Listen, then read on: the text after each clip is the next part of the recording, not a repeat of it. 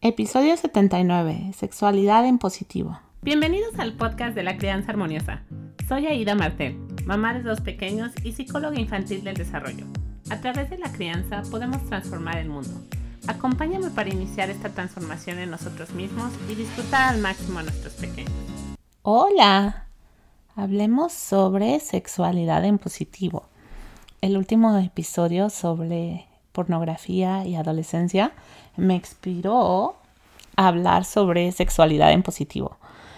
¿Qué es esto de sexualidad en positivo y por qué creo que es importante que como papás o mamás nuestros hijos tengan la oportunidad de experimentar una sexualidad plena, mágica, en donde el placer y el deseo puedan ser una constante en sus vidas. Y bueno, primero que nada, me gustaría empezar diciendo qué diferencia tuvimos nosotros al crecer. Si ustedes se, acuerdan cómo crecimos, bueno, no sé cómo fue en tu, en tu familia, pero en la mía era una preocupación inmensa Creo que la preocupación principal era no quedar embarazada. O sea, es como que era la preocupación más real de todos los tiempos y todos los momentos. Era por lo que más quieras, no te embaraces. Casarse, quizá tener relaciones antes del matrimonio no era un tema tan tabú no sé cómo tú lo viviste, si fue un tema de igual, o sea, igual estrés, es como, no, tienes que llegar virgen al matrimonio. No sé si eso haya sido una de tus experiencias o no, pero lo que creo que puede ser algo muy en común es esta idea de no, no embarazos, ¿no? no embarazos. Y entonces, ¿cómo íbamos a poder experimentar una sexualidad plena y relacionar nuestra sexualidad y el tener una vida sexual activa con placer y deseo. Es que eso en la, en la vida iba a pasar porque la constancia de todos los días era no embarazarse. Eso, eso era como el miedo, el miedo real a todo momento y era lo que nos tenía con una preocupación letal, ¿no? Entonces, bueno, pensando, pensando en este concepto de sexualidad en positivo, ¿qué significa eso? ¿Cómo podemos generar con nuestros hijos una conversación totalmente abierta donde la sexualidad, las relaciones sexuales, la masturbación, el buscar deseo, placer, el experimentar, el definir con quién me voy a casar y que haya compatibilidad con esa persona, el que pueda, una vez que, que tengo una vida sexual activa, disfrutarlo, que, que sea una relación donde haya consentimiento, donde tanto el hombre como la mujer o los, los hombres o las mujeres puedan experimentar una vida plena. ¿Qué, cómo, cómo, hacemos esto? ¿Qué, ¿Qué significa? Y ese concepto de sexualidad en positivo, si lo has escuchado en inglés, hay un concepto que está mucho de moda estos días que se llama Sex Positive Families. Es como el concepto de familias con sexualidad positiva. Yo creo que esa sería la traducción. Y la idea es que si escuchaste mi podcast sobre cómo prevenir el abuso sexual en nuestros niños y niñas, una de las ideas primordiales es la información. El que nuestros hijos, nosotros sepamos cuáles son los temas que tenemos que, que cubrir en las diferentes etapas de su desarrollo.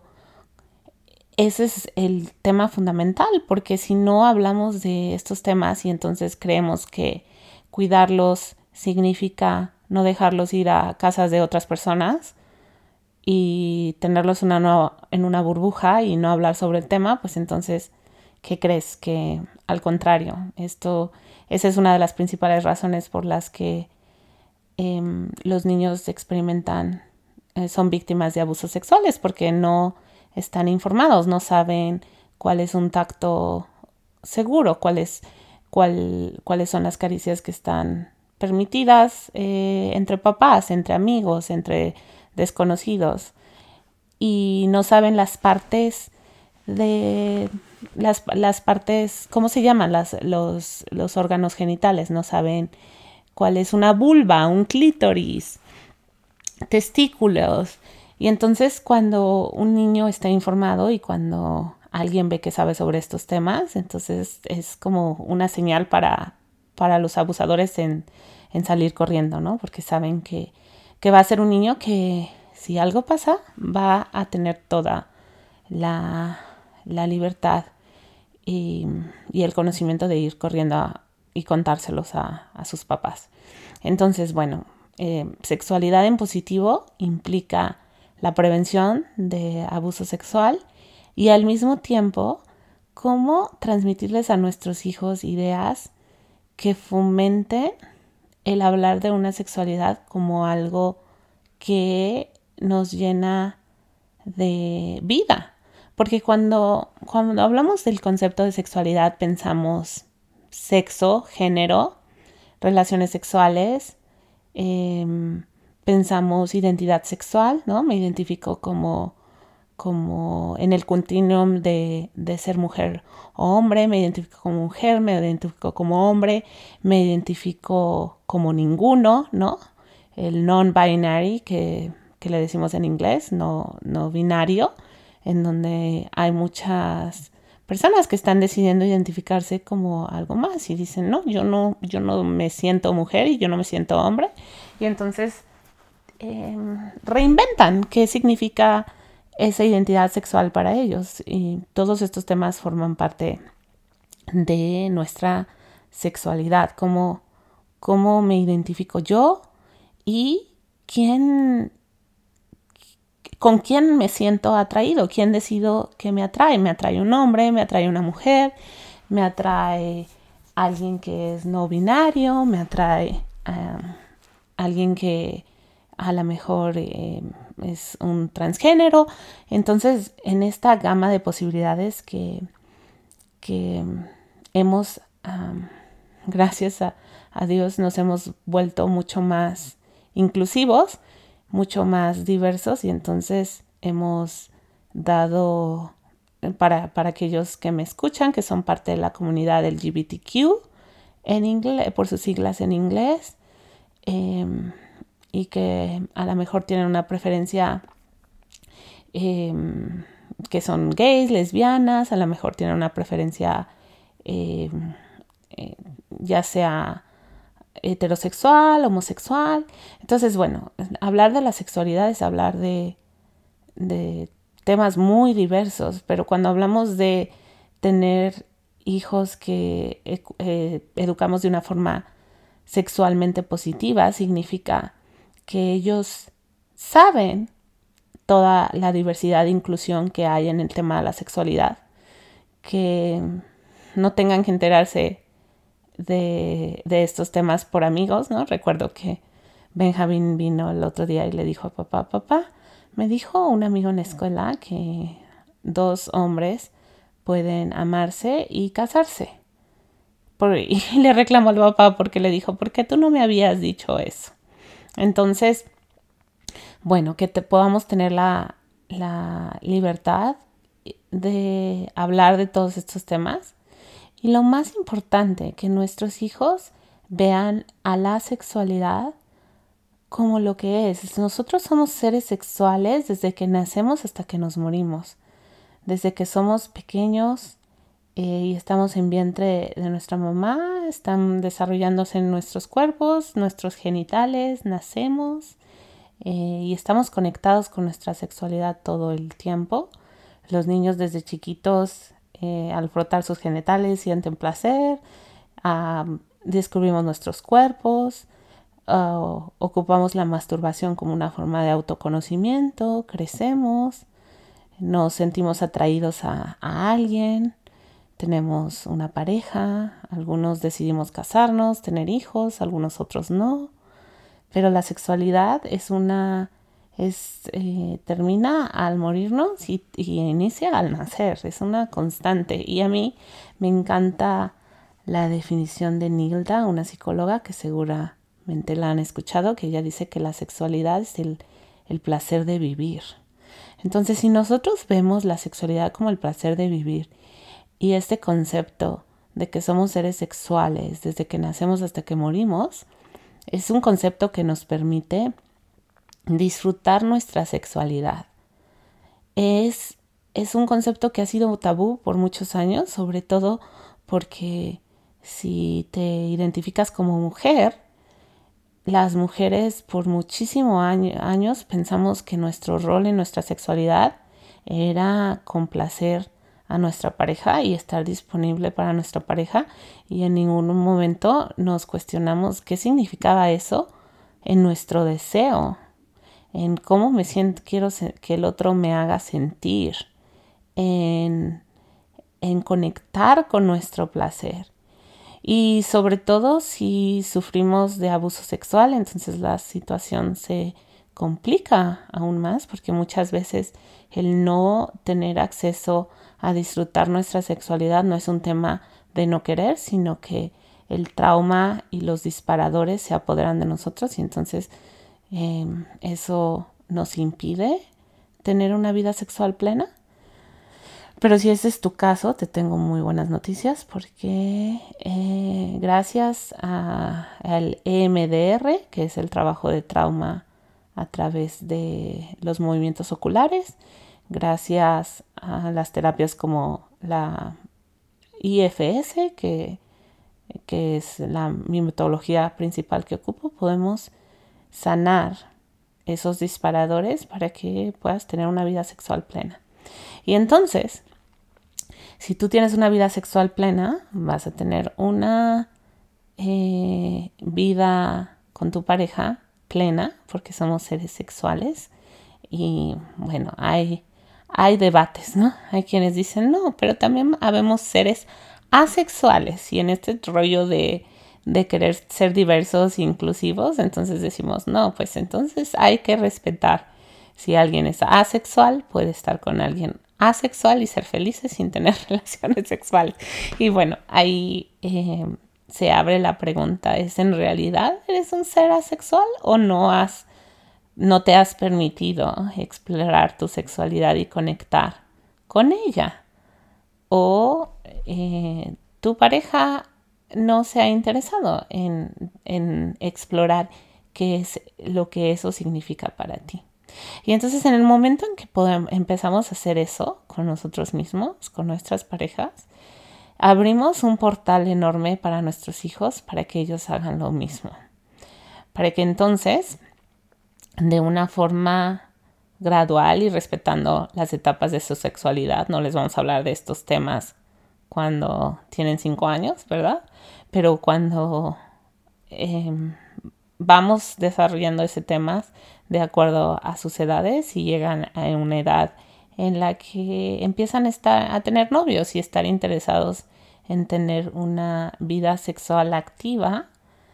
¿Qué significa eso para ellos? ¿Cuáles, son desde este punto de vida de explorar una sexualidad positiva? Em, hablar de deseo, hablar de placer, hablar de consentimiento consentimiento es un tema muy importante para que ellos sepan que el placer del otro quizá no sea el placer de ellos y entonces no tienen por qué sacrificar su propio placer o sus propios límites con la idea de satisfacer al otro porque eso sería eso no sería consentimiento y sería la razón inadecuada para hacerlo. Hablar de presión social, ¿no? Cuando tenemos una hija a los 15 años y todas las amigas ya no son vírgenes y ella es la única que no es virgen. Y hablar de qué implicaciones tiene vincularme sexualmente con un otro, porque ahí te va el otro tema que es muy importante, que estaba haciendo una tarea de mi maestría y estaba encontrándome un artículo de investigación muy, muy interesante que hablaba que los adolescentes que inician una vida sexual Entre más temprano inicien una vida sexual los adolescentes, más riesgo eh, corren, eh, está asociado con mucho más depresión y ideas de suicidio. ¿Y qué tiene que ver el que nuestros adolescentes, porque estamos hablando de sexualidad positivo, ¿no? Y entonces diríamos, ah, bueno, pues eso significa que, que quieran tener sexo, que lo tengan y que disfruten. no, no, no, no, no es, no, o sea, sí es la idea y es total, tiene total sentido, pero aquí va la contraparte. Cuando nosotros nos tenemos una sexualidad activa con alguien más, generalmente lo hacemos porque estamos entregándoles nuestro corazón y nuestro cuerpo. Y al entregar nuestro corazón es porque vemos a esa persona como una persona con la cual podemos desarrollar un apego. Porque así como desarrollamos un apego, como yo les hablo de que la premisa en mi modelo de, crianza armoniosa y lo que enseño en mi programa es cómo desarrollar un apego seguro con tus hijos, cuando tú desarrollas un apego seguro con ellos, ¿qué crees? Que ellos van a hacer lo mismo cuando se casen. Y por eso es que tenemos tantos rollos, ¿ves? Por eso es que amo la crianza, porque los traumas y los patrones que, y las heridas que nos sanamos en nuestra infancia, ¿a dónde crees que las pasamos? Ajá, exacto, con nuestra pareja. Y entonces empezamos a tener problemas con la pareja. ¿Por qué? Porque todo tiene que ver con los modelos y, esquemas que desarrollamos cuando teníamos esa papá y mamá, ¿no? Entonces, papá y mamá buscamos una pareja que se parece a mamá o que se parece a papá y entonces se repite la historia. Y cuando hacemos terapia, cuando veo a parejas en terapia, que también utilizo IFS y empezamos a usar las partes y ver qué partes se les activa en la pareja y hay una pareja que se le activa una parte muy controladora y hay otra parte muy ansiosa y otra parte insegura. ¿Y qué crees? Todas estas partes se desarrollaron cuando éramos pequeños en las dinámicas familiares que observamos.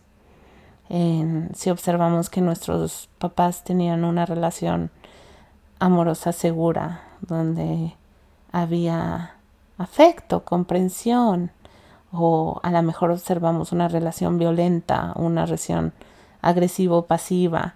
Entonces, bueno, todos estos temas se entrelazan y por eso es que la crianza es el mejor regalo.